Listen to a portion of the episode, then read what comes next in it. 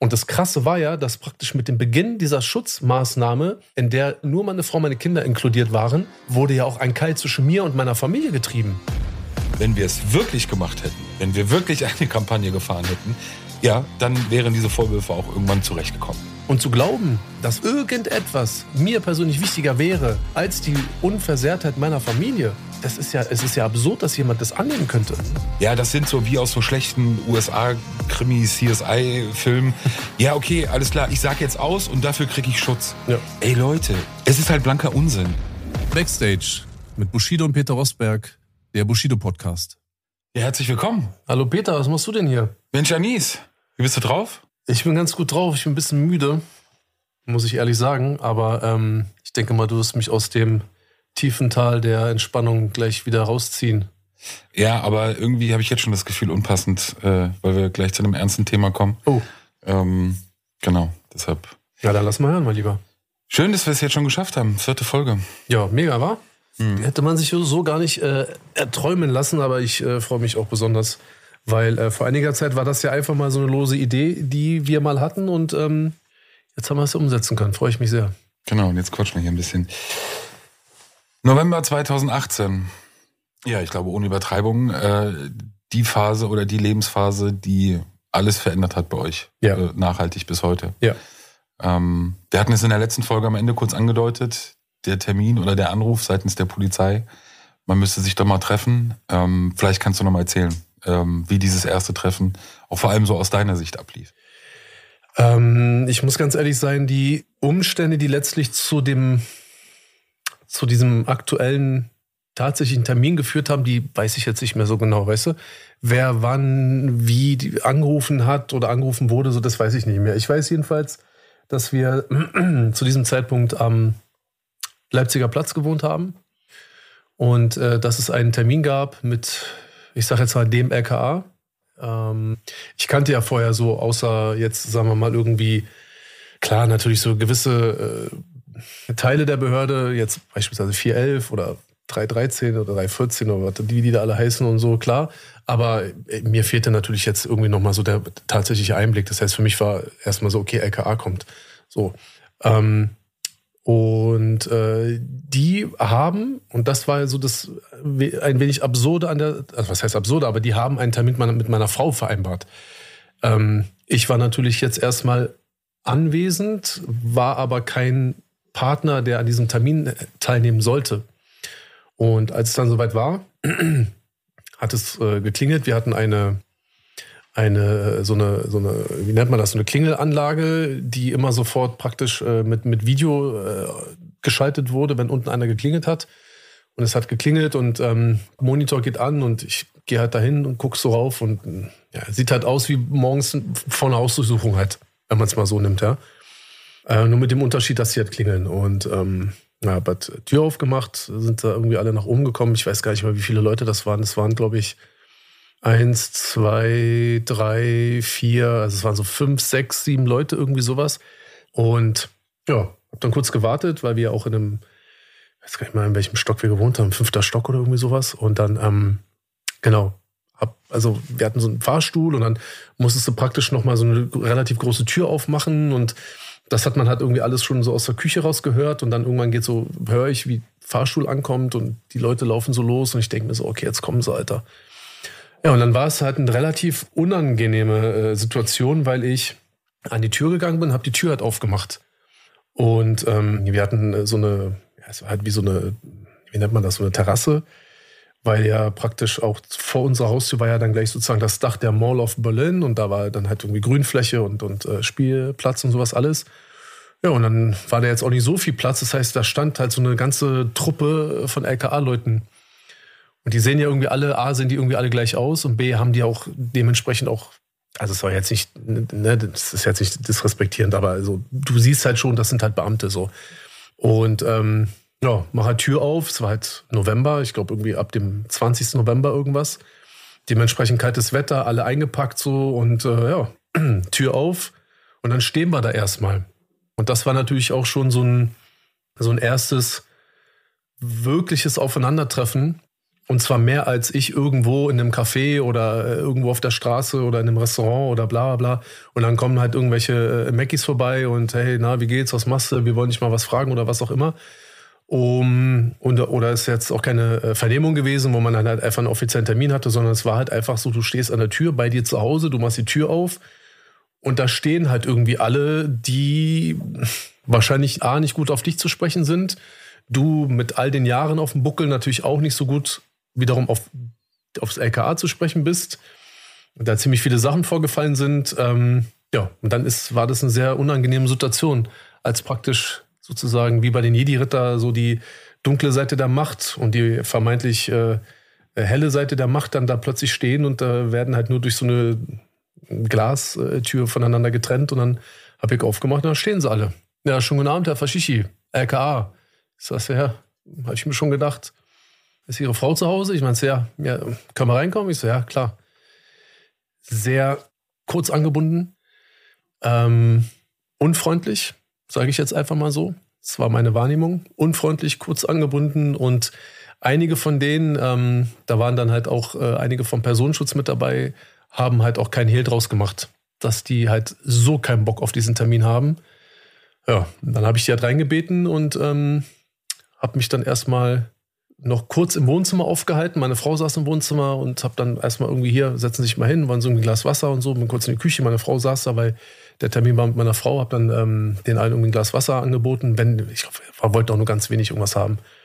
Ja, und dann äh, bin ich dann mal nach oben gegangen, war. bin ich, habe ich mal Tschüss gesagt. Und ähm, war es nicht sogar so, dass du gebeten worden bist, nach oben zu gehen, äh, weil, dieses, weil dieser Termin eigentlich auch nur mit deiner Frau stattfinden sollte? Naja, also ich kann mich nicht mehr daran erinnern, ob ich wirklich von denen äh, äh, nach oben gebeten wurde. Es war aber definitiv so gewesen, dass halt äh, dort ganz klar darauf hingewiesen wurde, dass dieser Termin ausschließlich praktisch für meine Frau gedacht war. Ähm, ich glaube nicht, dass sie mich weggebeten haben. Ne? Aber die, die Inhalte der Gespräche, die, die, die Message und das, was dort äh, auch äh, praktisch dann auch äh, Maßnahmen technisch angeboten wurde, hat halt mit mir nichts zu tun gehabt. Da haben die auch ganz klipp und klar darauf verwiesen. Ähm, für mich war es eben ein bisschen unangenehm. Ich fand das auch ähm, halt relativ. Ähm, es war eine schwierige Situation, weil du hast auf der einen Seite Menschen aus dieser Behörde, die kamen, äh, weil sie äh, in der Theorie einen Schutzauftrag bekommen haben, meiner Frau, meinen Kindern gegenüber. Ähm, auf der anderen Seite aber mit mir so ein großes Problem hatten, dass sie es A schwer äh, verbergen konnten oder auch wollten, aber auf der anderen Seite ja eigentlich etwas Positives oder etwas etwas anbieten wollten. Weißt du, ich meine, es war eine sehr, sehr paradoxe ähm, Situation. Und ich habe das halt gemerkt und dachte mir, okay, weißt du was, so, ich, ich bin ja oben, ich hatte oben so eine, wie so eine Galerie, da, dort war mein Schreibtisch, habe mich da hingesetzt, ich habe eh alles gehört, alles mitbekommen, weißt du so. Meine Frau konnte sich sicher sein, dass wenn irgendwas gesagt wird, was so erstmal nicht passt oder wo ich das Gefühl hätte, okay, das, das überfordert meine Frau, dann wäre ich da hätte ich natürlich, ne, so wäre ich da eingeschritten, aber ich habe die jetzt erstmal alle für sich da alleine gelassen. Ich war ja auch nicht Thema. Ja, die Maßnahme hatte mit mir nichts zu tun gehabt. Ja, und dann ging es los. Und dann hat sozusagen das LKA ähm, dort dann erstmal praktisch in Sachen Personenschutz ähm, meiner Frau eröffnet, was sie von ihrer Seite aus gerne anbieten wollen. Das hört sich jetzt ziemlich nett an und ziemlich ähm, zuvorkommend, aber natürlich mit der absolut, das war eine absolut ernste äh, Note. Das war jetzt nicht so, dass jemand kommt und sagt, hey, wir bieten Ihnen an, wir waschen Ihr Auto umsonst, geben Sie mir doch mal kurz den Autoschlüssel, sondern natürlich äh, hätte man ähm, nicht zum Personenschutz gezwungen werden können, aber äh, deswegen das anbieten. Aber die Behörde hat ihrerseits äh, ganz klar äh, und, und unmissverständlich äh, ausgedrückt, dass ähm, es eigentlich nicht zur Debatte steht, dass man da jetzt das eben nicht annimmt, sondern dass es notwendig ist, es ist wichtig, es geht um die Sicherheit meiner Frau und meiner Kinder und sie sozusagen äh, ganz, ganz äh, sichere, ernste und, und äh, verlässliche äh, Annahme haben, dass sie jetzt für meine Frau und meine Kinder da sein müssen. Ja. Wie kann man sich, ich weiß, ähm, du darfst da oder wirst über gewisse Einzelheiten nicht reden dürfen, aber dieser Termin, wie kann man sich das vorstellen? Kommen diese Personen ähm, rein und in so einem typisch behördlichen, trockenen Beamtendeutsch wird dann kurz offenbart, dass es eben eine Gefährdungssituation gibt und dass man eben jetzt Schutzmaßnahmen anbietet und man dann sozusagen einfach sagen kann, ja oder nein? Oder, oder wie habe ich mir das vorzustellen, soweit du die Frage jetzt beantworten kannst? Ja, um das jetzt mal so äh, für alle Leute verständlich zu machen. Also ich guck mal, es, es, gab, also es gab ja mehrere Personen, die an dem Tag anwesend waren. Und äh, sicherlich gab es auch unter diesen Personen auch unterschiedliche Charaktere, die gewisse Sachen auch unterschiedlich auch geäußert haben und auch hätten. Ähm, aber wenn man es jetzt mal äh, nicht zu kompliziert machen wollte, dann kann man schon sagen, dass das schon sehr behördenmäßig rübergekommen ist. Und, aber ähm, mit der klaren Botschaft, dass es eine ganz konkrete Gefahr gibt. Ja, definitiv. Definitiv. Und ich meine, du kannst dir ja vorstellen, ich meine, äh, dir muss ich es nicht erzählen, aber es ist ja leider so. Also die Behörde an sich, auch wie gesagt, keine Vorverurteilung oder sonstiges, aber man hat schon oder ich hatte durch meine Erfahrung mit vielen Teilen in der Behörde schon das Gefühl gehabt, dass sie doch sehr behäbig sind und dass es sehr, sehr, sehr, sehr lange dauert, bis dort irgendetwas ins Rollen kommt. Und ähm, wenn man sich ansieht, dass praktisch, ich weiß nicht, wie viele Tage zwischen dieser, dieser Äußerung äh, von äh, Yassas äh, Ehefrau, also Arafats jüngsten Bruder, die Cousine, auch gleichzeitig die Cousine, ähm, diese Eröffnung nach Motto, Anna-Maria, pass auf, hier soll dir so etwas angetan werden. So, ich weiß, ich habe es mitbekommen. Ihren Brüdern wurde ja oder sollte der Auftrag erteilt werden, meine Frau zu kidnappen. Also sie war praktisch wirklich an aller vorderster Front. Ähm, vom Bekanntwerden bis zu diesem Termin mit dem Personenschutz, ich weiß es nicht mehr, wie viele, wie viel Zeit vergangen. Zwei Tage vielleicht, drei Tage, vier Tage, ich weiß es nicht, aber wenige Tage. Und wenn man sieht, dass dass die Behörde, die zum Zeitpunkt, an dem meine Frau von Gardier erfahren hatte, was dort passieren soll, wusste die Behörde noch nichts davon. Also jedenfalls ist es mein Eindruck, ob es jetzt irgendwelche äh, VPs gab oder sonst irgendwas, weiß ich nicht, kann ich nicht sagen. Ich habe ja auch dementsprechend nie irgendwelche Akten gesehen oder so. Man hat mir auch nie was eröffnet. Aber man kann natürlich schon davon ausgehen, ähm, dass äh, Gardier das erst an meiner Frau erzählt hat, es dann an die Behörde weitergegangen ist und dann sehr, sehr schnell, also für die Behörde Lichtgeschwindigkeit schon äh, gesprochen, dieser Personenschutztermin bei uns zu Hause stattfand, in, nachdem oder währenddessen dann halt meine Frau und meine Kinder in die Personenschutzmaßnahme aufgenommen wurden. Und ähm, das, das, dieser Ablauf, der war sehr bürokratisch. Ähm, die beiden, ich sag jetzt mal, die beiden äh, Beamten, die äh, praktisch für das damalige Personenschutzkommando zuständig waren, haben das ähm, natürlich noch mal ein bisschen anders äh, rübergebracht als jetzt die äh, Person aus der Keitstraße, ja, aus der Zentralstelle für individuell für Individualgefährdung. Ähm, haben natürlich aufgrund ihrer Praxiserfahrung natürlich schon so ein bisschen anderen, eine andere Sprache auch drauf gehabt, auch ein anderes, ja, ja, das Auftreten war schon ein bisschen anders. Du hast gemerkt, es waren halt einfach auch sehr, ähm, es waren eher schon aktivere Posten, Weißt du so, wenn du jemanden vom SEK sprichst, ist schon was anderes, als wenn du halt irgendwie jemanden aus, der, aus dem Innendienst hat, da irgendwie äh, dich mit dem unterhältst. Aber letztendlich äh, war bei jedem dieser, dieser Personen klar, das ist die Behörde. Und ähm, da gibt es keinen Zweifel dran, den haben sie auch nicht aufkommen lassen. Ja.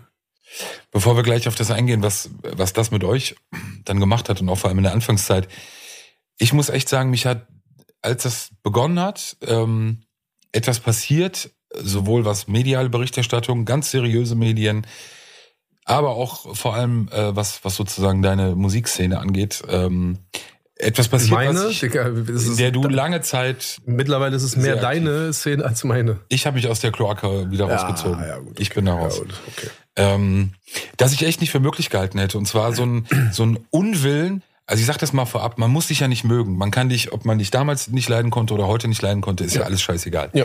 Ähm, wie man auch zu dir steht. Aber dass man es wirklich oder dass so viele Menschen es so lange bis heute geschafft haben, sich mit diesem Thema, was vielleicht im ersten Moment sperrig ist, Polizeischutz, Personenschutz, was bedeutet das? Ähm, es ist aber nicht unmöglich, darüber auch oder dazu zu recherchieren. Und es wäre auch nicht unmöglich, mit zwei, drei Telefonaten sich vor allem auch als Journalist ähm, schlau zu machen. Also wie das Prozedere ist. Weil, lass mich mit einem aktuellen Beispiel anfangen, fest und flauschig, Olli Schulz. Ähm, klar, sie machen sich ja seit Jahren lustig. Jetzt natürlich durch die RTL-Dokus ist es ja dann sozusagen aus ihrer Sicht dann noch einfacher. Wenn ich dann aber höre, wie er so ganz lapidar dann nebenbei dann sagt, ja, und dann ähm, fahren wir mit Arafat nach, ähm, fahren wir nach Dubai und dann klingeln wir mal und dann fragen wir irgendwie, ich krieg's nicht mehr ganz zusammen, ging es irgendwie um Pudding. So, und fragen wir, ob wir Pudding irgendwie mitnehmen können. Und du merkst ja, ist für mich so ein exemplarisches Beispiel. Diese Geschichte mit diesem Personenschutz und, und äh, äh, Maßnahmen. Das ist ja etwas, was seit Beginn aus meiner Sicht entweder aus Unwissenheit oder äh, aus Antipathie dir gegenüber ähm, völlig verharmlost wird. Weil ich glaube, wir haben das versucht ja auch in den Dokus einfach sachgerecht darzustellen. Es ist uns bisher nicht gelungen, muss ich ganz klar sagen, weil ich bei den Zuschauern auch Reaktionen immer wieder merke, dass die meisten damit immer noch nichts anfangen können. Mhm. Und eigentlich ist es recht einfach. Eine der größten Märchen oder, oder äh, auch Falschbehauptungen ist ja, dass man um diese Maßnahmen, also um wirklich von der Polizei beschützt zu werden, wenn man einkaufen geht, egal was man tut, dass man darum bitten könne. Also klar, du kannst es versuchen zu bitten. Also geh mal. Können wir gerne machen, Leute. Ihr könnt 110 mal anrufen und mal darum bitten. Äh, könnt ihr gerne mal ausprobieren, ja. Genau. Oder geh auch in Berlin, äh, die ja schon sehr speziell aufgestellt sind. Du hast eben dieses Wort genannt. Es gibt eine spezielle Abteilung beim Landeskriminalamt, die sich eben Individualgefährdung nennt, die sich wirklich um dieses Thema kümmert, Personen, äh, die gefährdet sind, ja oder nein. Das heißt, man kann auch gerne versuchen, mal da anzurufen. Keitstraße, ja klar, LK1 können Sie gerne machen, ja. Genau, also abgekürzt, dieser, dieses, äh, dieser Glaube, man könne darum bitten, weil man sich durch irgendjemand oder durch irgendetwas bedroht fühlt, ist Quatsch. Gibt es nicht. Funktioniert de facto einfach nicht. Ja. Was genauso wenig funktioniert, was ja auch immer wieder aufgestellt wurde, auch als Tatsache, ja, das sind so wie aus so schlechten USA-Krimi, CSI-Filmen. ja, okay, alles klar, ich sag jetzt aus und dafür kriege ich Schutz. Ja. Ey Leute, wirklich, und das Schlimme ist, und deshalb muss ich echt sagen, dieses Kloakengelaber, in dieser Szene, diese ganzen Twitcher, Streamer und natürlich an vorderster Front Bruce, dem ich eigentlich zugetraut hätte, äh, ist mit ein, zwei Telefonaten vielleicht irgendwann mal zu überprüfen. Äh, aber natürlich auch Flair, der es ja jahrelang betrieben hat. Es ist halt blanker Unsinn. Es ist de facto nicht möglich. Also entweder zu viel schlechte Filme geschaut oder einfach nee. zu schlecht gebadet oder schlecht geträumt. Nee, gar nicht. Warte ganz kurz. Lass mich noch eine mhm, dritte Sache bitte. aufzählen. Ähm, und das ganz Entscheidende aus meiner Sicht ist eben, dass es genau andersherum ist. Sobald die Behörde eigene Erkenntnisse hat oder Erkenntnisse oder Beweise, Indizien vorliegen, heißt das auch noch lange nicht, dass es zu diesen Maßnahmen kommt. Die insgesamte Zahl an Personen, die in diesen Maßnahmen leben oder gelebt haben, so wie ihr es über mehrere Jahre getan haben, die ist, die ist nicht mal dreistellig. Also in Berlin, die ist sogar auch deutlich drunter. Ähm, und wir müssen den großen Unterschied auch machen hauptsächlich werden ja Ämter beschützt. Also die Insenatorin oder der Insenator, der werden nicht die Person an sich, also natürlich der wird die Posten, Person an sich, der aber Posten der Posten ist es ja. ja, den die Person ausfüllt. Ja. So verliert diese Frau oder der Mann diesen Posten, ist es in den allermeisten Fällen nach einer Übergangszeit auch so, dass natürlich diese Maßnahmen auslaufen, weil die, der Posten nicht mehr bekleidet wird. Ja. Das heißt, du hast eigentlich recht einfache Regeln und die Hürde, dass man überhaupt bei dieser Abteilung sich hinsetzt und zu dem Ergebnis kommt, dass eine Person so konkret gefährdet ist, so konkret, dass man auf sie zugeht ähm, und dieses Maßnahmenpaket, was ihr ja am Ende bekommen habt, anbietet, ist ja so fast einzigartig, dass man sich das wirklich kaum vorstellen kann und ich deshalb, dann bin ich fertig, mich deshalb auch diese Flapsigkeit in all den Jahren, muss ich sagen, echt aufregt und ankotzt. Mhm. Weil du kannst dich, man kann dich scheiße finden, was ja, auch klar, immer. Klar. Aber hab doch wenigstens den Respekt davor, wie so ein Entscheidungsprozess ist und tu nicht so, als ob du entscheiden ja, könntest, wie irgendeine Gefährdungssituation ist. Peter, nee, hat mich immer aufgeregt, ja, bleibt also, bis heute auch dabei. Okay, verstehe ich zu einem gewissen Teil, aber Dicker, da musst du doch einfach auch echt guck mal, erstmal um das alles mal, ich versuche da mal kurz drauf einzugehen. Ich meine, guck mal, wie du gerade gesagt hast, natürlich gibt es, ähm, es gibt Personenschutzmaßnahmen, die so, so auf politische Ämter bezogen sind, aber wir reden ja von der Individualgefährdung. So, die Zentralstelle für Individualgefährdung ist nicht zuständig für Insenator, Insenatorin, Bürgermeisterin, bla bla bla, so, sondern für eben genau individuell gefährdete Personen. Ähm, das ist schon mal der erste Punkt so. Und ähm, zum Glück ist die Zahl relativ gering. Ähm, ich hoffe, es liegt daran, dass nicht viele Menschen gefährdet sind und eben nicht viele Menschen eben gefährdet sind und die Maßnahme nicht bekommen. Das lassen wir jetzt mal so offen. Ist ja auch nicht mein Job. Ähm, aber um dann nochmal drauf zu sprechen zu kommen, du sagst, okay, woran liegt das? Ähm, äh, äh, irgendjemand, Bruce, wer auch immer, hätte wahrscheinlich nur zwei Anrufe gebraucht, um die Sache aufzuklären. Peter, das ist ein ganz falscher Ansatz, meiner Meinung nach. Ich glaube, die wissen das alle. Aber es ist doch egal. Also denen ist es doch egal. Und es geht doch auch nicht hier um ähm, korrekte Fakten oder, oder, oder Umstände, Tatsachen wiederzugeben, um dann praktisch neutral und, und, und sachfachgerecht zu berichten. Hier geht es um, hier geht es um einen Auftrag. Hier geht es darum, dass ich Leute, gewisse Leute und ich, und das ist ja, guck mal, Es ist genauso, wie ich in einer unserer ersten Folgen gesagt habe, diese, diese bewussten äh, Falschaussagen, um jetzt beispielsweise Ashraf Ramon zu belasten, was man mir äh, vorgeworfen hätte, ich würde das bei anderen Menschen so tun, was ich nie gemacht habe, ist doch hier genauso. Man hat uns ein magisches äh, Dreieck vorgeworfen, in dem wir praktisch, äh, ich sag jetzt mal Presse, Behörde und Bushido, wir drei, ich sag jetzt mal einfach mal so die drei äh, Eckpunkte, dass wir uns ähm, äh, auf die Fahne geschrieben haben, dass wir jemanden verfolgen oder zur Strecke bringen wollen. Genau dasselbe, nicht genau dasselbe, weil wir, ich bin kein Teil eines magischen Dreiecks, war es nie gewesen, will ich auch nie sein. Aber genau das wurde doch auch, wurde genau von den Menschen konstruiert, die es uns vorgeworfen haben. Und mindestens dir und mir haben sie es vorgeworfen. Das bedeutet, ich nehme jetzt einfach mal so drei raus, nehmen wir Arafat, Flair und Roos. Da gibt es noch mehr, Leute wie Cashmo etc. pp. Aber nehmen wir mal diese drei. Die haben sich miteinander verschworen, verbrüdert, obwohl jeder von den dreien extreme Probleme mit, mit dem anderen hat. Und alle von denen haben unter Arafat gelitten. Sie haben nicht unter mir gelitten, sie haben unter Arafat gelitten. Und ähm, die transportieren absichtlich jetzt einen gewissen Tenor, eine gewisse äh, äh, Art von Berichterstattung, um natürlich zu erreichen, dass Leute diese ernsten und auch nachvollziehbaren Gründe, aus denen praktisch auch ein Personenschutz resultierte, im Übrigen auch in den ersten Monaten ausschließlich für meine Frau, meine Kinder, was sowieso schon mal gar nicht witzig ist. Ja, du könntest dich über meinen Personenschutz lustig machen, okay, fair enough. Weißt du, wenn du das wirklich möchtest, dann mach es einfach. Weil ich sehe hinter diesem, hinter der Maßnahme einen Rapper stehen, ja, der das theoretisch auch abhaben muss. Erstmal so. Aber wir reden hier über mehrere Monate hinweg erstmal einen Personenschutz, der meine Frau und meine Kinder beschützt hat. Vor Menschen, die, und das ist auch Teil einer, einer, einer Telefonüberwachung, nachweislich über Geldbeträge geredet haben, um meine Frau verschwinden zu lassen. Und um über meine Frau Druck auf mich auszuüben. Das ist so, Punkt. Und da gibt es nichts dran zu mäkeln. Das kann man nachlesen, das kann man nachprüfen. Das ist Teil der Akte. So. Und wenn jetzt diese Leute sich dazu entschlossen haben, ein, eine gewisse Meinung oder eine gewisse Propaganda praktisch in die Welt zu setzen, wie kannst du dann von diesen Menschen verlangen, dass irgendeiner von denen vielleicht nur zwei Anrufe bräuchte, um genau das rauszufinden, was du ja gerade auch wahrheitsgetreu ja auch gesagt hast. Das ist doch, das, das, das ist doch kein, das interessiert niemanden von diesen Leuten. Die wollen das gar nicht. Aber was würde das denn bringen? Ja, vielleicht hätte ich es trennen sollen oder beziehungsweise trennen müssen. Ich, irgendwann hat es sich ja herauskristallisiert, dass es bei diesem Personenkreis eine Agenda ist ähm, den wir auch nochmal einzeln sezieren werden ein bisschen. Aber ich würde auch da nochmal kurz, um auch wirklich bei der breiten Öffentlichkeit zu bleiben, auch da ist für mich, bei den ganz normalen Journalisten ist mir das viel zu kurz gekommen. Es war am Ende zum Beispiel bei der Deutschen Presseagentur, wenn du zu Gerichtstermin gekommen bist, nach Jahren schon in den Maßnahmen, stand dann teilweise in dem Text wieder drin, ähm, wird schon wieder von Personenschützern zum Gericht begleitet. Mhm. Also in der Umkehr denke, also jemand, der das jetzt seit Jahren begleitet hat, der wundert sich, dass du an dem nächsten Verhandlungstag wiedergebracht wirst. Ja. Also dass wieder ja diese Maßnahmen laufen. Ja. Ich glaube, viele haben auch bis zum Ende gedacht, okay, du wirst zum Gericht gebracht, da wirst du nach Hause gebracht und dann hat man sich, sieht man sich beim nächsten Gericht. Genau, dann sage ich Bescheid, wann der Termin ist und dann werde ich abgeholt und werde wieder zum Gericht gebracht. Ja. Genau, so und das meinte ich erstmal, also eine, eine gewisse, ganz normale, saubere, sachliche Recherche zu diesem Thema stattfinden zu lassen da jetzt erstmal auf die normale mediale Öffentlichkeit bezogen, hat de facto nicht stattgefunden. Mhm. Und war aus meiner Sicht eben auch etwas,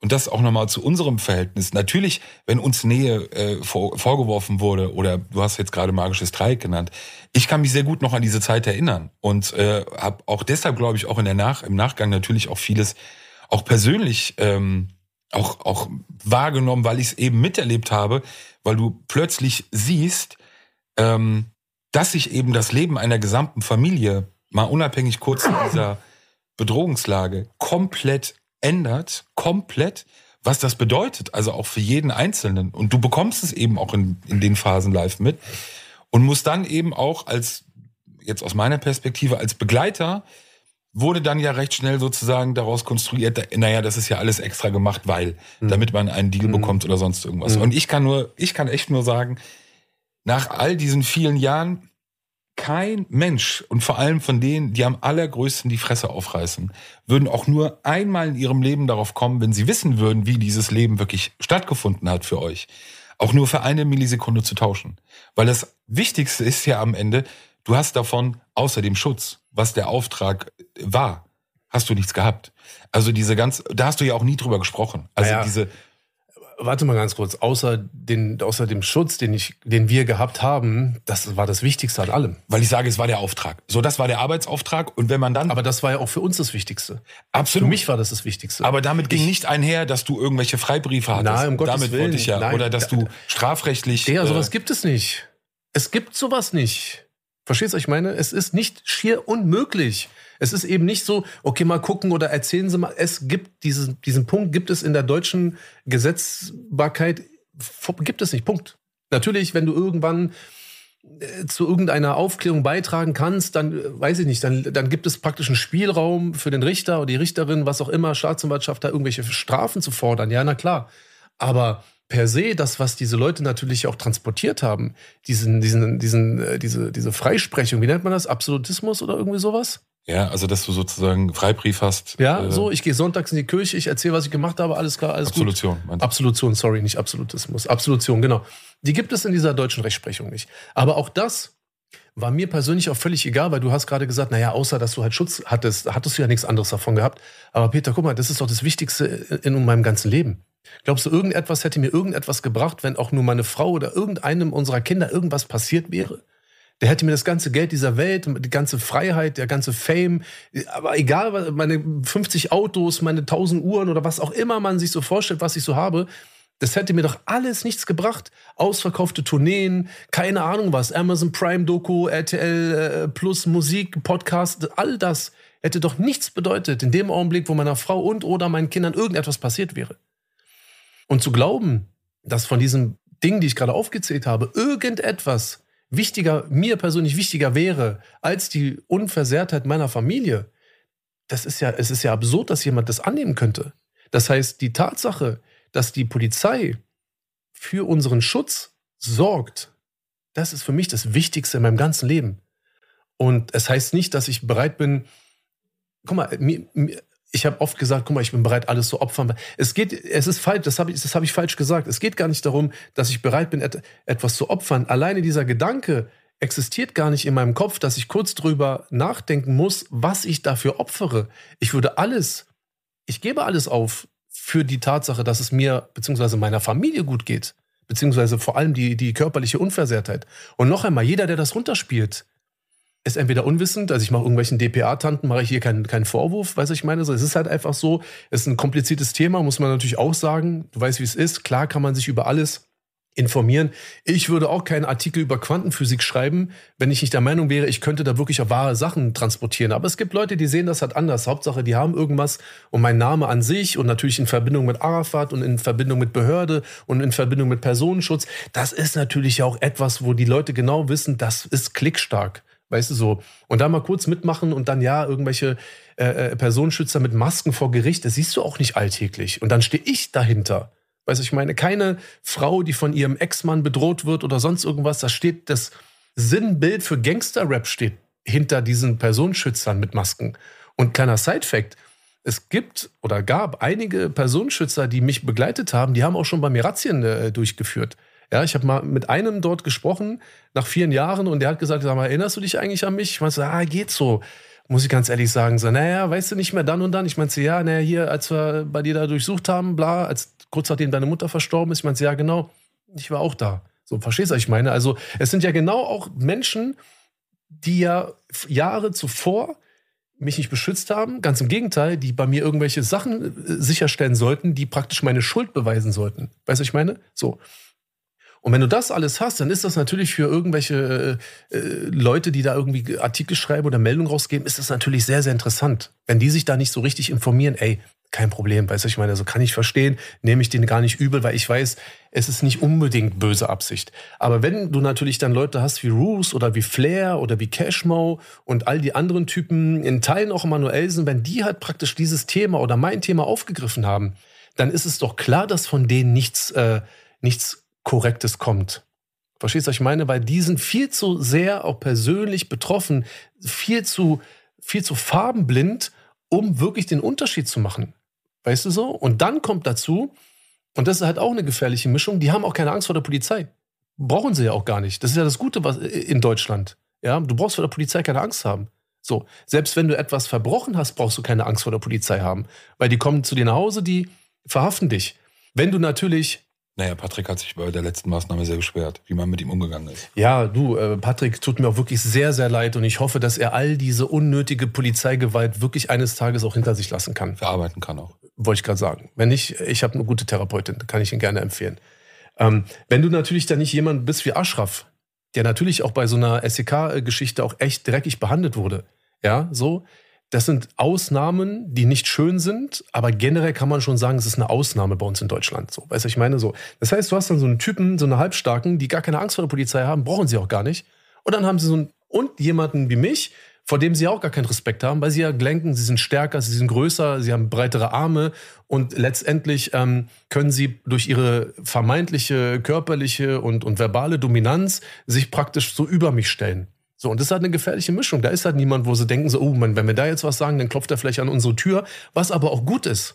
Weil genau das, was sie mir vorwerfen, das, das, das gibt's ja gar nicht mehr. Da kommt keiner morgen zu dir nach Hause und sagt, pass mal, was hast du da gestern über Bushido gesagt? Wallah, du redest nie wieder über ihn. Wenn du ein Interview gibst, dein Name ist tabu. Ganz im Gegenteil. Also, mein Name taucht in jedem Interview auf. Die sollen sagen, was sie wollen. Es ist mir egal weil meine Interessen haben sich einfach verschoben, weißt du? Deswegen verstehe ich aber deine, deinen Standpunkt immer noch nicht, dass du diese Sachen wirklich persönlich nimmst. Ich bin da so weit weg davon, wirklich so weit weg davon, weil der, der, der, der, der Inhalt ist für mich ein ganz anderer. Hier geht es um meine Familie, um die Sicherheit meiner Familie.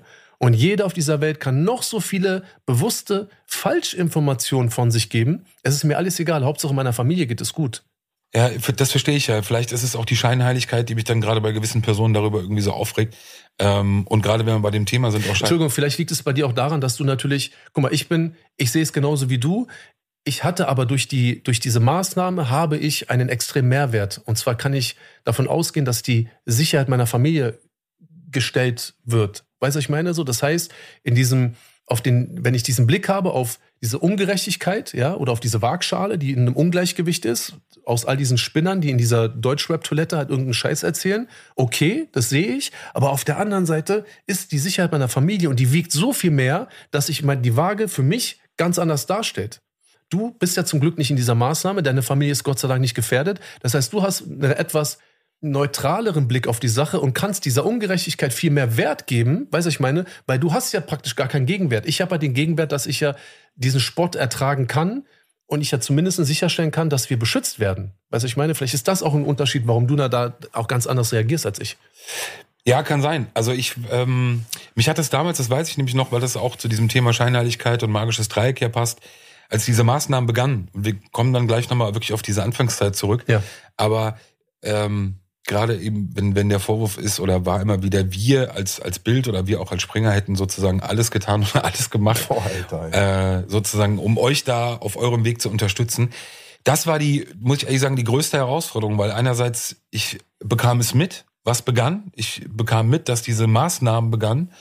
Ähm, aber hatte natürlich Schwierigkeiten, weil wie verhältst du dich? Also du weißt, wenn du das sofort kommunizierst, für Bild gibt's also gibt's für Wochen, Monate keine größere Geschichte, weil das ist ja auch etwas, was manchmal dann auch bei, die, bei dem Fall hier, bei dem Kriminalfall vergessen wird, die Einzigartigkeit, also die Größe, ja. äh, aber auch die Einzigartigkeit der Maßnahmen. Ähm, Bild hätte unter normalen Umständen Monate davon, also gelebt. Im ja. Zweifel vielleicht ein bisschen übertrieben, ein kleines Tech-Team gebildet und, und jeden Schritt und ja, jeden Schritt. So ein Einsatzkommando, ja klar. Polizeischutz, Personenschutz, das ist ja etwas, was natürlich funktioniert, was natürlich klickmäßig funktioniert, was verkaufsmäßig funktioniert. Es war ja auch, Entschuldigung, es war ja auch vorher noch nie so präsent in den Medien. Ja, und du konntest es eben auch nicht mit einer bekannten Persönlichkeit eben. in Verbindung bringen. Eben. So, Politiker hat dann eben nicht den Charme, genau, so oder nicht, das Thema ist dann nicht so ähm, interessant, sondern, und das gehörte ja auch zu der Außergewöhnlichkeit dazu. Ja. Ähm, und dieser, dieser Ritt, eben genau das Gegenteil eigentlich zu bewirken, auch bei der Berichterstattung, so weit wie möglich runterzufahren. Natürlich gab es Berichterstattung darüber, aber auch da kann jeder, der sich dann irgendwann mal Mühe geben möchte, auch mal vergleichen und schauen, wann Maßnahmen begannen, wie berichtet wurde bei ja. Bild. Ja. Das, was später bei, bei Prime Video zu sehen war, ja, das ist Jahre später gewesen, also wann es lief. Aber ja. in dem Moment ist es genau das Gegenteil davon gewesen, von einer Kampagne, sondern äh, eher was, was ich vorhin oder in einer der anderen Folgen ja angedeutet habe, die Herausforderung auch für mich intern war. Weil ja. natürlich die Frage kam, ja, Moment mal, Wir begleiten die Familie und jetzt, wo, wo solche Dinge wir passieren, davon? Genau. können wir davon nichts verwerten und, Ja. und sollen das nicht produzieren auf unserer Seite. Klar. Wir sind ein Wirtschaftsunternehmen, das können Natürlich, wir. Bild Plus. So, wem wollen wir das erklären? Wir hatten damals immer noch keinen Partner. Also, das ist nicht so, Mhm. Ja, dass wir zu dem Zeitpunkt wussten, ja, ja, klar. klar. äh, wo das ausgestrahlt wird. Und das war eher, wie gesagt, andersherum eine Riesenherausforderung. Aber wir haben oft darüber geredet, es war genau der richtige Weg. Weil wenn wir es wirklich gemacht hätten, wenn wir wirklich eine Kampagne gefahren hätten, ja, dann hätten, wären diese Vorwürfe auch irgendwann zurechtgekommen. Ja. Ähm, und das ist etwas, was, muss ich echt sagen, über, über vor allem in der Anfangszeit echt eine Herausforderung war, immer wieder auch abzuwägen, okay, also wie geht man eben auch damit um, um daraus eben nicht sowas wie ein kleines Komplott äh, erscheinen zu lassen. Und auch das ist etwas, wovon ich mich auch gar nicht freimachen kann, wenn ich das, was ja auch für mich etwas total Neues dann ist, mitbekomme, du siehst plötzlich ähm, Beamte bei euch im Wohnzimmer stehen, die jetzt auch nicht mit anderen Beamten einfach so zu vergleichen sind. Also eine vom, ganz andere Nummer, Mann. vom das ist eine Verhalten, Mimik, Nummer. Gestik. Ich wollte gerade sagen, Das also ist- bei allem Respekt, ne? Also es ist ja wirklich schon so, und das muss man wirklich auch leider sagen. Also der durchschnittliche Schutzpolizist in Deutschland, der macht ja gar keine gute Figur. Also, weiß ich meine, das muss man, ey, bitte, sorry an dieser Stelle, ja, ich respektiere jeden einzelnen Polizisten in Deutschland. Alles überhaupt kein Problem, Leute, aber wenn ihr alle mal so in den, in den internationalen Vergleich geht, dann denke ich mal, dass es einige Länder gibt, da haben die Leute noch ein bisschen mehr Respekt so vor den Polizisten so. Und wie du gerade gesagt hast, dann die Leute, die dann aber mit uns dann auch unterwegs waren, das sind halt wirklich Typen, wo du echt sagst, wow, wow, wow, okay, alles klar. Alles gut. Selbst der mit der größten Klappe hält, okay, ich parke jetzt mein Auto richtig. So, weiß ich meine? Und das heißt in Deutschland schon was. Das musst du mal schaffen, dass es kein Schupo mit Bierbauch ist, so, weiß ich meine? Geh mal an den ersten Tag. Hast du noch Erinnerungen daran? Also das Gespräch fand bei euch zu Hause statt. Ja. Das ist ja dann erstmal Theorie, das ist dann Gerede und Es ging gleich, es ging gleich am selben Tag los, weil das Problem, also was heißt das Problem? Die Situation hat sich dann so entwickelt. Also ich habe auch meiner Frau natürlich geraten, bitte nimm diese Maßnahme an. Noch einmal, also wenn wir jetzt sagen, die Behörde hat es angeboten, das hört sich natürlich alles so nett und freundlich an. Weißt du, ich meine, es ist so wie wenn jetzt hier steht, keine Ahnung, weißt du, so, ey Peter, möchtest du vielleicht eine Mandarine haben? Das biete ich dir ja auch an. Sehr nett, danke schön, Bushido, möchte ich nicht. Aber dieses Anbieten, zwischen Anbieten und ich sag jetzt mal zwingen, diese Maßnahme anzunehmen, ist, trennt uns ein Blatt. Okay? So. Ähm, also man hat uns, oder vor allem man hat meine Frau, nicht uns, noch einmal. Es ging um meine Frau und meine Kinder. Man hat auf Behördendeutsch gerade meiner Frau klipp und klar gemacht, Frau Faschichi, wir raten Ihnen äußerst dringend dazu, diese Maßnahme anzunehmen. Es war jetzt nicht dieses Anbieten, so, hey, ich habe hier was, willst du eine Zigarette, willst du ein Glas Wasser oder sonst irgendwas? Und ähm, ich habe auch zu meiner Frau im Vorgespräch, wir wussten ja, dass dann praktisch auch der Personenschutz, also ich wusste jetzt nicht, wie das abläuft, das war für mich komplett neu. Ich wusste nur, dass LKA kommt und dann werden wahrscheinlich dort über, über, über LKA Personenschutzmaßnahmen gesprochen. Ich habe meiner Frau im Vorfeld gesagt, bitte Anna-Maria, mach das. Bitte. Und es gab auch gar nicht viel zu sprechen, weil äh, nach, diesen, nach diesen Enthüllungen, die Gardia dort gemacht hat und mit diesem Säureattentat und sowas alles, ja, dann brauchen wir nicht sprechen. Worüber wollen wir reden? Ob ich es mache oder nicht? Gottverdammt, natürlich macht sie das. Sie, sie, sie möchte sich sicher fühlen, soweit es überhaupt geht. Und diese, diese körperliche Sicherheit äh, zu, zu leisten äh, im, im Zuge dieser Personenschutzmaßnahmen ist ja eine Sache. Du bleibst ja trotzdem mit deinen Gedanken alleine für dich. So, und wenn du abends irgendwie nach Hause gehst und ins Bett gehst, so unabhängig davon, ob und wie viele LKA-Beamte in deiner Wohnung sind oder in deinem Haus sind und wie viele vor deinem Haus stehen, so, das ist ja auch alles okay, aber du gehst alleine mit, den, mit deinen Gedanken ins Bett. So, und dann musst du ja auch erstmal damit klarkommen, dass du eigentlich ab jetzt, ich meine, wir alle können irgendwie gefährdet sein, solange es wir nicht wissen, spielt es jetzt auch keine richtige Rolle in unserem Alltag, weißt du, ich meine? Aber sobald du jedes Mal irgendwelche LKA-Beamte anguckst, wenn du irgendwie mal einen Fuß irgendwo hinsetzen willst, du bist ja immer permanent auch mit dieser Gefahr praktisch äh, äh, verheiratet. So, du kannst dich ja gar nicht lösen davon. Und ähm, das heißt, es war gar keine Diskussion. Und meine Frau hatte dann, ähm, hat sich dann bereit erklärt, das anzunehmen, alles klar und so. Und dann wurde das halt besprochen, wie das hat jetzt alles funktioniert, aber darüber sprechen wir nicht. Darf ich auch gar nicht. Ähm, und dann stand schon der erste Termin fest, weil dann natürlich wir das erste oder meine Frau das erste Mal in den Genuss in Anführungsstrichen kam, ihr Leben jetzt mit dem Personenschutz teilen zu müssen. So. Ja, und sie hat dann gesagt, ja, okay. Und dann hat halt einer von denen, ich weiß auch ganz genau, wer das war, ähm, mit dem habe ich auch nicht so gute, äh, habe ich auch keine gute Erinnerung an diese Person. Hat, fing dann gleich an, so, ja, was, haben Sie heute noch was zu tun? Ja, ich äh, bin mit meinen Freundinnen verabredet zum Essen. Ja, Digga, jetzt dir auch vorstellen, Alter. Dann ist meine Frau direkt am selben Tag, ich glaube, die kam irgendwann nachmittags, war ja dann schon relativ früh dunkel irgendwie für Ende November. Ähm, weiß nicht, war, weiß ich nicht, wie alt, 15, 16, 17 Uhr und abends ging es dann schon gleich zum ersten Treffen, aber dann in voller Montur. Und ich meine, ich kenne ja auch eine Menge LKA-Beamte und kannte die auch schon vor dieser Maßnahme. Halt in diesem Leben, das ich gelebt habe, war es normal, dass man LKA-Beamte kannte, so, weißt du? Und ähm, es war auch für mich so, ich dachte, okay, jetzt kommt der französische Staatsmann, kommt jetzt hier angefahren, weißt du, ich meine, ach so, ist ja nur meine Frau. Das war schon heftig, Digga, Alter. Das war sehr heftig. Es war auch sehr befremdlich. Und das Krasse war ja, dass praktisch mit dem Beginn dieser Schutzmaßnahme, in der zum fünften Mal nur meine Frau, meine Kinder in, äh, inkludiert waren, wurde ja auch ein Keil zwischen mir und meiner Familie getrieben. Ich durfte dann nicht mehr mit denen zusammen irgendwo hinfahren. Ich war keine Schutzperson. Und dann sind wir wieder genau bei der Behördengeschichte. Das ist denen dann auch egal, ob ich der Mann, der Vater oder der sonst wer bin. Ich bin nicht Teil der Personenschutzmaßnahme. Also habe ich auch in deren Fahrzeug nichts verloren. Und dann musst du dir vorstellen, wenn wir irgendwo hin wollten, musste ich dann entweder nachfahren oder vorfahren. Also das, sieht man ja auch in unserer ersten äh, Geschichte, wie ich dann zum Flughafen fahre. Die hauen alle ab, Alter. Und ich stehe da mit Marcel um vier Uhr morgens und muss irgendwelche Koffer reintragen. Äh, und ich sag noch so, ja, okay, dann äh, fahrt ihr schon mal vor. Das war schon heftig. Also für uns war das schon eine sehr krasse Umgewöhnung. Unglaublich. Das waren ja, glaube ich, auch nur wenige Wochen in dem Jahr, äh, die vergangen sind, bis ihr dann auch nach für längeren Zeit nach Thailand, äh, glaube ich, geflogen Ein Monat seid. ungefähr. Meine, meine Frau und meine Kinder sind dann ähm, irgendwann Mitte Dezember, am 16. rum. Meine Kinder waren auch noch nicht schulpflichtig. Ich glaube, wir sind um den, ich weiß gar nicht mehr, 12., 13., 14., 15. Dezember sind sie nach äh, Thailand geflogen und ich bin dann noch in Berlin geblieben, weil Montri ist zur Schule gegangen und ähm, ich habe dann auf Montri gewartet und als er dann auch Ferien hatte, bin ich dann mit Montri hinterher geflogen, ja. Also es waren im Endeffekt ja, lass es sagen, vier Wochen, genau, ja. maximal die ja schon auch Spuren hinterlassen hatten damals. Vier Wochen, wir reden ja. mal vier Wochen. Ja. Ähm, ja. Und klar war das ja zu dem Zeitpunkt, als es losging, ja auch nicht absehbar, wie lange das Ganze gehen wird. Schlussendlich waren die Maßnahmen bis zu eurer Auswanderung jetzt im August 2022. Äh, liefen sie, das heißt. Ähm, laufen sie? Laufen sie. Dreieinhalb Jahre seit 2000. Na, meine, meine Frau hat es ja fast auf vier Jahre gebracht, ne? Bei meiner Frau fing es ja an im, äh, im November 18. Ah ja, genau, waren es, genau, fast vier. Fast vier Jahre, ja. Genau, ja, fast vier Bei Jahre. mir waren es dreieinhalb.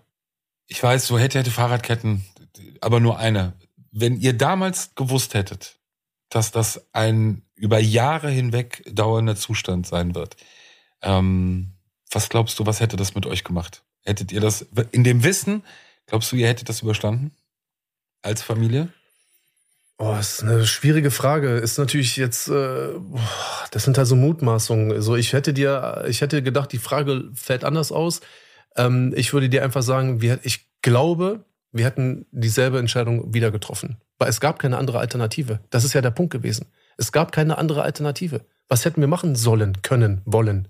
Verstehst du, ich meine, das war fernab von allen lustigen Hahaha oder hey, weißt du was, ich komme jetzt mit zwei Kumpels und du kommst mit zwei Kumpels. Das hat ein ganz andere Ebene gehabt. Und deswegen muss ich dir ganz ehrlich sagen, klar, wenn du jetzt fragst, ich, ich bin da ja auch viel diplomatischer, ja, mit meinen Antworten. So, wenn du meine Frau, glaube ich, heute fragen würdest, sie würde sagen, ah, niemals und so, kann ich verstehen, weil sie hat das halt auch sehr, sehr belastet. Mich hat das zum Ende auch extrem belastet. Also das heißt zum Ende, die Maßnahme läuft ja immer noch. Nur bin ich halt jetzt nicht permanent in Deutschland. Aber ähm, wir müssen, und die Frage stellt sich gar nicht so, wir müssen einfach. Wir mussten und wir müssen und wir werden immer wieder, müssen wir das durchstehen, weil es ähm, für, für, für uns als Familie einfach so wichtig war, dass, ja, keine Ahnung, Alter, so, ich weiß es nicht. Und letztendlich muss man ja auch sagen, habe ich das Gefühl, dass auch der Personenschutz eigentlich schon eher dafür auch oder maßgeblich auch dafür verantwortlich war, dass auch meine Frau und ich auch nochmal sehr, sehr eng aneinander gewachsen sind.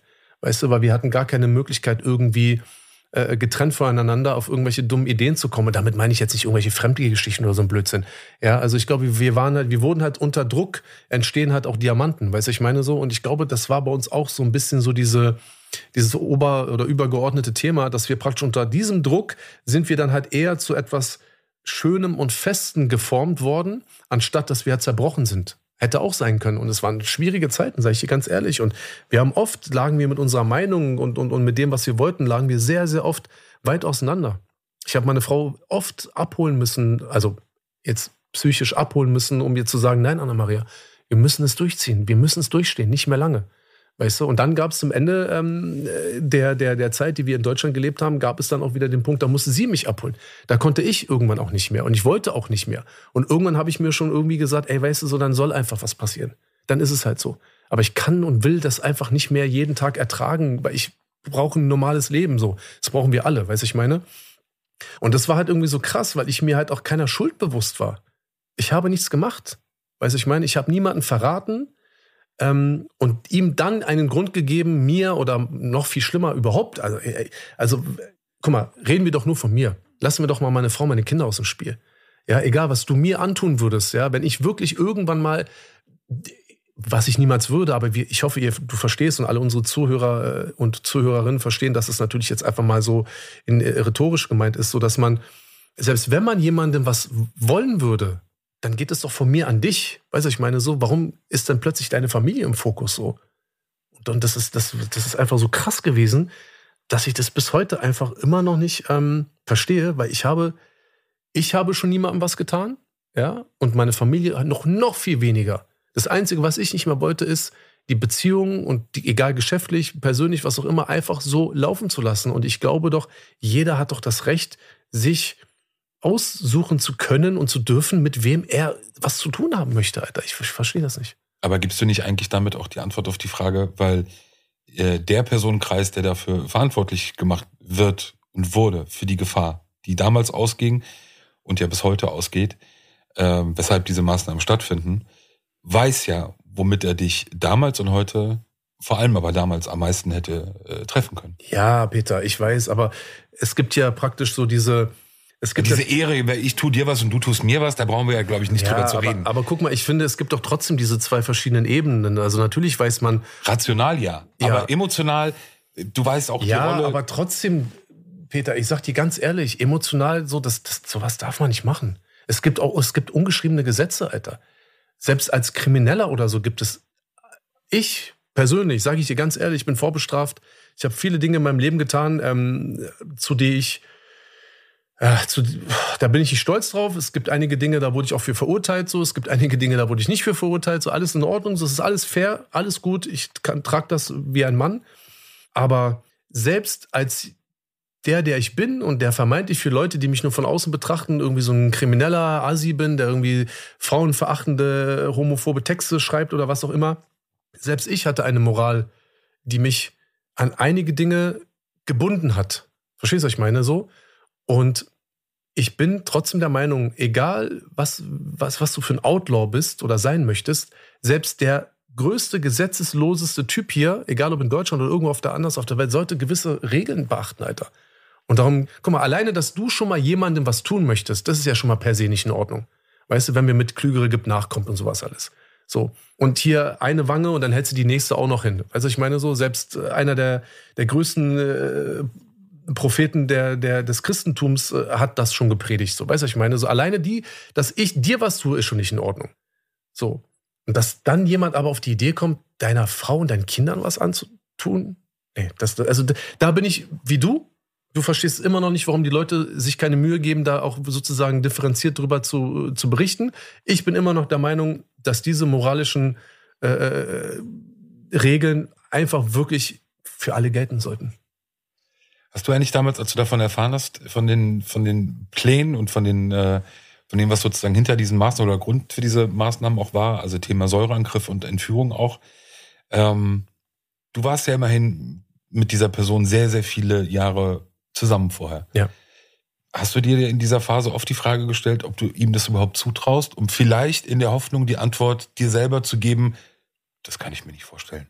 Das Problem ist, ich hätte ähm, ich hätte es, wenn ich es nicht erfahren hätte und wenn wir es nicht sozusagen wirklich durchlebt haben oder hätten, hätte ich von alleine nicht gedacht, dass wir als Familie, ich als Mann meiner Frau, jemals in diese Situation kommen könnten, dass er so etwas, ähm, so etwas äh, hätte planen wollen. Als ich es dann erfahren habe, habe ich keine Sekunde daran gezweifelt, dass er sowas auch praktisch in die, in die Realität umsetzen wollte. Das Einzige, was mich wirklich extrem überrascht hat, war, dass ich immer noch eigentlich, selbst in dieser Zeit, in der wir nichts mehr zu tun hatten und nachdem auch dieser 18. Januar passierte und so weiter und so fort und auch dieses unsinnige Gespräch auch in Kleinmachnow am 21.03. und so, das gibt's ja auch äh, auf YouTube zu hören und sowas alles, ne? Das war auch schon alles unschön. Aber selbst da hätte ich nicht damit gerechnet, dass eben genau diese moralische Grenze überschritten werden würde. So, das heißt, ich hätte nicht damit gerechnet. Aber als ich erfahren habe, dass es so weit kommen sollte, habe ich keine Sekunde daran gezweifelt, dass er nicht dazu wirklich auch bereit gewesen wäre, ja. Ist es eigentlich, du hast vorhin Thematik deutschen Rechtsstaat angesprochen, ähm, er ist de facto ja für die Vorwürfe nicht verurteilt worden, nicht angeklagt worden Richtig. und nicht verurteilt worden. Richtig. Aufgrund ähm, der nicht getätigten oder nicht erneut getätigten Aussage seiner Cousine, ja. Genau. Jetzt hast du andererseits, du hast, du hast die Situation, dass ähm, es gibt diese Konstellation, die, die Aussage wurde zurückgenommen von der Cousine. Trotzdem ist es so, und das ist auch etwas, was man auch mal klarstellen muss, wenn so Maßnahmen beginnen, bedeutet das nicht, dass die einfach auch dann jahrelang fortlaufend weitergeführt werden, sondern sie werden ja immer auf den Prüfstand gestellt. Das ist ja auch kein Geheimnis, das kann man ja auch ja. sagen. Ja. Sie werden, es wird immer in wieder. In regelmäßigen Abständen werden, wie, ich sag jetzt mal, wie Gutachten erstellt, in denen praktisch eine, eine Gefährdeeinschätzung der betroffenen, individuell gefährdeten Person praktisch auch nochmal äh, schriftlich erfasst wird und dementsprechend äh, trifft die Behörde, ich sage jetzt mal, die Behörde trifft dann eine Entscheidung, Maßnahmen verlängern, Maßnahmen einstellen, Maßnahmen abschwächen, was auch immer. Ja. Genau, was ja dann auch ein sehr, sehr deutlicher Gradmesser dann auch ist. Aber ist das für dich in, in all den Jahren irgendwann eine Enttäuschung gewesen, dass du einerseits diese ganz konkreten Vorwürfe ja hast, von denen die Behörde ja weiterhin davon ausgeht, dass sie existent sind, sonst würden sie diese Maßnahmen nicht fahren. Und du hast es angedeutet, wir werden es nochmal vertiefen, das Land und die Behörde wären die Ersten, die sich darüber freuen würden, aufgrund dieses Aufwands. Nicht menschlich oder emotional freuen, aber vom Aufwand, der betrieben werden ja, muss. Ja, manche würden sich auch menschlich und emotional freuen. ja, kommen wir auch noch genau ja. gleich zu. Also, ja. aber auch personell vor allem, was es äh, für, für Personal äh, bindet, sozusagen diese Maßnahmen zurückzufahren oder einzustellen, vielleicht Klar. sogar in Gänze. Klar. Aber dieser Widerspruch, hat der dich beschäftigt eine Zeit lang? War, war der für dich auch schwer zu verdauen? Weil es ja auch vielleicht so ausbleibende Gerechtigkeit ist? Naja, also ich muss ganz ehrlich sagen, und leider muss ich das sagen, dass praktisch diese, diese Enttäuschung an sich oder halt auch teilweise der, der, das, das Zweifeln an gewissen Vorgängen innerhalb dieses deutschen Rechtsstaates, ähm, die, die gab es ja schon viel früher. Weißt du, die gab es ja schon viel früher. Also, das ist ja nicht das erste Mal gewesen. Aber natürlich ist das auch ein Punkt gewesen, wo ich echt dachte, krass, krass, diese Leute, die, die, die Leute, der Staat, das System ist einfach in sich selbst gefangen. Weil, wie du gesagt hast, du hast etwas, ähm, das, sagen wir mal, du hast einen Vorgang, einen Vorfall, einen Plan, eine Idee, ein Vorhaben einer Person. Und ähm, diese Idee, dieses Vorhaben führt zu dieser Aufnahme dieser Person Schutzmaßnahmen. So. Nicht einfach so, ja, geprüft auf Herz und Nieren, sonst wird so ein Auftrag, also so ein Aufwand nicht betrieben und dann geht es gar nicht da, dabei darum, wie in unserem Fall, dass du plötzlich irgendwie sieben, acht, neun Personen im, innerhalb dieser Familie im Personenschutz hast oder nur eine Person. Es geht ums Prinzip. Also entweder wird geschützt oder eben nicht geschützt so. Das heißt, du hast die Behörde, die zu dem Punkt kommt, dass die Person, Personenschutzmaßnahme notwendig ist und auch begründet ist und dass die Gefährdung exakt so ist, wie sie es auch einschätzen und über mehrere Jahre, bis heute ist es so. Das heißt, dass dieses, dieses nicht, äh, äh, dieses, diese nicht vollzogene Anklage, ja, dieses eingestellte Verfahren und so weiter und so fort, die Nichtverurteilung für diese Vorgänge ja eben nicht bedeuten, dass die Gefährdung weg ist. Das ist ja eben praktisch ja auch dieses äh, Paradoxon. Und ähm, natürlich habe ich mir gedacht, ey, ist doch voll unsinnig, Alter. Du machst einen riesen Aufwand, abgesehen mal davon, auch von all diesen Kosten. Aber natürlich habe ich gezweifelt auch an diesem System, wo ich mir gesagt habe, hä, da ist eine Sache, das löst so viel aus, aber es passiert nichts. Aber das muss trotzdem alles weiter. Also, wo, wo, also das ist doch, das, das, dieses System, dieses Prinzip bräuchte doch ein Update, Alter. Das ist wie ein Telefon, was aber dann plötzlich irgendwie zu keiner Internetverbindung fähig wäre. Was machst du? Da brauchst du doch ein neues Telefon. Verstehst du, was ich meine? Das war einfach krass. Das hat mich sehr beschäftigt, sehr lange auch, ja, definitiv. Aber ich habe damit abgeschlossen. Ich bin zu einem Punkt gekommen, ähm, zu dem bin ich gekommen, weil ich mich auch seit vielen Jahren in einer Therapie befinde, immer noch. Und ähm, ich habe meinen Frieden damit gemacht. Was sich nicht davon befreit, dass wir in der nächsten Folge nochmal über die Anfänge deiner Zeit in der Maßnahme sprechen werden. Dafür bin ich hier und dafür, darüber freue ich mich sehr und ich hoffe, du bist nächstes Mal auch wieder dabei. Ich hoffe, ich schaff's. Wie du schaffst es. Ja, klar schaffst du es. Also, wir hören uns. Bis zum nächsten. Mal. Bis Ciao. nächste Woche, Leute.